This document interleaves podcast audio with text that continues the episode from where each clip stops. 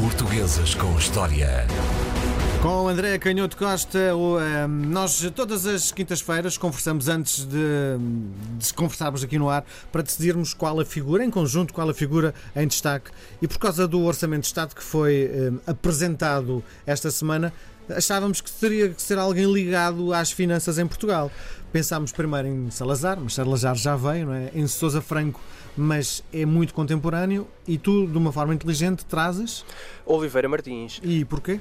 Porque é um dos ministros das Finanças, na altura ministro da Fazenda, ainda no mudou, tempo mudou o nome, é? da monarquia. Sim, Fazenda era o antigo conceito que se utilizava para o governo das coisas económicas, eh, uma expressão que vinha praticamente do fim da Idade Média. E só se começa a falar de finanças, e isto também é muito curioso, quando o dinheiro Uh, é no fundo o motor da economia, ou se começa a pensar o dinheiro como um motor da economia, e, e, e, quando se percebe que a função do Estado, em meados do século XIX, é sobretudo uma, uma missão de assegurar o sistema financeiro, uma vez que a iniciativa económica de indústria cabe também à, à, sociedade civil. É claro que nós sabemos que tudo isto está carregadíssimo de política e não é só ciência económica. Claro. Mas esta alteração é interessante também pelo que, pelo que significa na ascensão do cargo de, de Ministro das Finanças. Vamos situar-nos. Estamos em que época? Estamos em que ano? Uh, Oliveira Martins nasce em 1845 uhum. e vai, ele fica órfão muito cedo e depois vai crescer no, naqueles anos 50 e 60 do século XIX, que é também o período da, da infância e da adolescência de outros autores muito conhecidos, como essa de Queiroz e como o Antero de Quental. Mas ele ficando órfão de pai muito cedo acaba por ter uma vida eh, menos académica, menos universitária mas do que os seus formação, outros é? amigos. Com formação, mas que é uma formação muito de autodidata. E isto é, é, é extraordinariamente curioso, porque ele não, não conclui sequer os, o, o, curso de escola politécnica. Ele faz o, uh, começa por fazer o antigo, o antigo curso de liceu, mas acaba por ir trabalhar muito cedo, com cerca de 13 anos, para uma escola comercial, para uma casa comercial. E é aí que faz a sua aprendizagem. Também não era algo que fosse assim tão distinto. É no balcão? Como? É no balcão da casa comercial que ele aprende os números? é sobretudo na, na parte Isto é tão bonito, de, é? de escriturária, mas também, também no balcão. É, é, é bonito e é também eh, um lado muito interessante de, daquilo que é eh, o percurso de conhecimento e do que pode ser, eh, no fundo, uma formação mais prática. E esse lado da, da história de vida do Oliveira Martins também vai ser muito importante, porque aquilo que marca decisivamente a vida dele em 1870 é o facto de ter sido, de ter sido desafiado para ir dirigir uma exploração mineira em Espanha, na zona da Mancha. Na... Sem conhecimentos teóricos, apenas com a prática da, seu, da sua vivência. Com a prática comercial que, que, tinha, e eu acho que aí também funciona, e isto é, é paradoxal, um, o facto de ser alguém que, por não ter essa formação mais académica, se prestava uh, a uma tarefa tão difícil, porque estamos a falar de uma exploração mineira na Serra e os amigos avisam-no: não vás, porque aquilo é uma vida terrível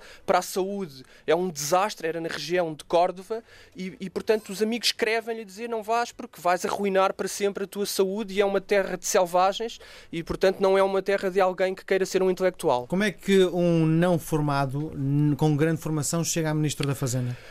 Chega à Ministra da Fazenda porque eu acho que, para lá daquilo que é o talento natural, que, que certamente tem uma parte de explicação uh, em toda esta história, este, este período da vida dele, que são praticamente quatro anos a viver numa exploração mineira em meados do século XIX, numa zona uh, interior de, de, desse, desse grande país da Castela Espanhola, uh, ele chega a dizer até que quando dorme numa estalagem que podia ser um local onde Dom Quixote tinha, tinha passado e tinha pernoitado. Estamos a falar de um, de um local quase parado no templo vários séculos.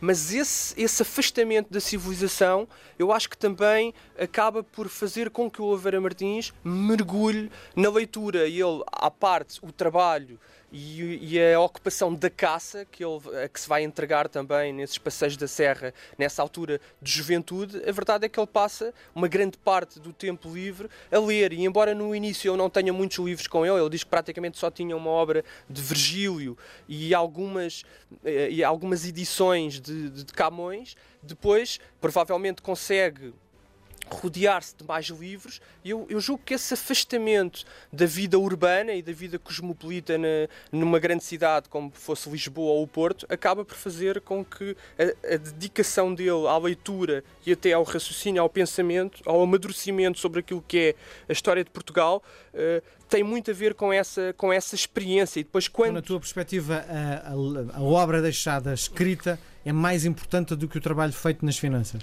Sim, acaba por ser se considerarmos o trabalho propriamente como uh, ministro, porque ele chega ao Ministério das Fazendas em 1892-93, que é um período em que a monarquia está a desmoronar-se. É a seguir ao ultimato inglês, é a seguir à grande crise económica e financeira uh, mundial, mas que em Portugal uh, também se repercute com particular gravidade, e ele fica pouco tempo no, no Ministério da Fazenda, porque também os governos naquela época duram todos muito pouco tempo, porque estamos a falar do período final da monarquia, onde não há uma legitimidade eleitoral consistente, mas por outro lado também a confiança do rei já não garante o apoio aos governos que, que garantia em períodos mais recuados. E portanto ele entra para o governo numa fase em que, em que eh, o, a, a passagem pelo governo e o exercício do poder é um caos no meio de protestos, no meio de bancas rotas, de grandes escândalos muito financeiros. Muito difícil de segurar então o país. Muito difícil é? de segurar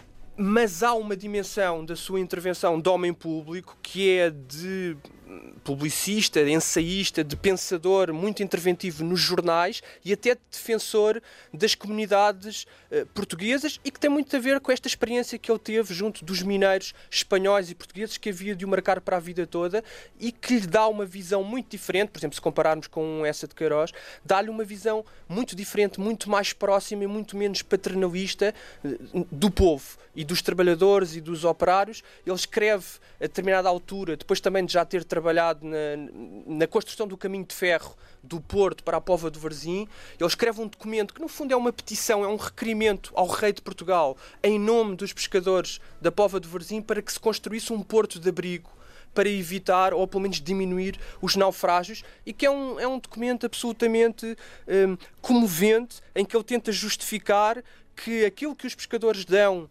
de, ao Estado e ao Governo, uh, através da tributação fiscal, através dos impostos, uh, que é alguma coisa e que praticamente não recebem nada em troca e até faz as contas e diz aquilo que é o rendimento fiscal da pesca é mais do que suficiente para em 5, 6 anos pagar os 100 contos que custava no estudo que já tinha sido feito a construção do, do Porto de Abrigo e ele escreve esse requerimento que é uh, um requerimento absolutamente Mas para além, para além dos requerimentos que terá escrito outras obras importantes, não? Claro, escreveu a História de Portugal que é talvez a sua a obra mais importante e uma obra também muito conhecida, mas calhar menos que se chama Portugal Contemporâneo e que é sobre o século XIX e as revoluções liberais e que o Essa de Queiroz muito justamente considerava que era uma obra-prima e que eu acho que é absolutamente fundamental a quem se interessa pela história de Portugal e pela história do século XIX eh, ler e perceber como é possível juntar rigor uh, académico e literatura uh, numa só cabeça. A última pergunta em 30 segundos para responder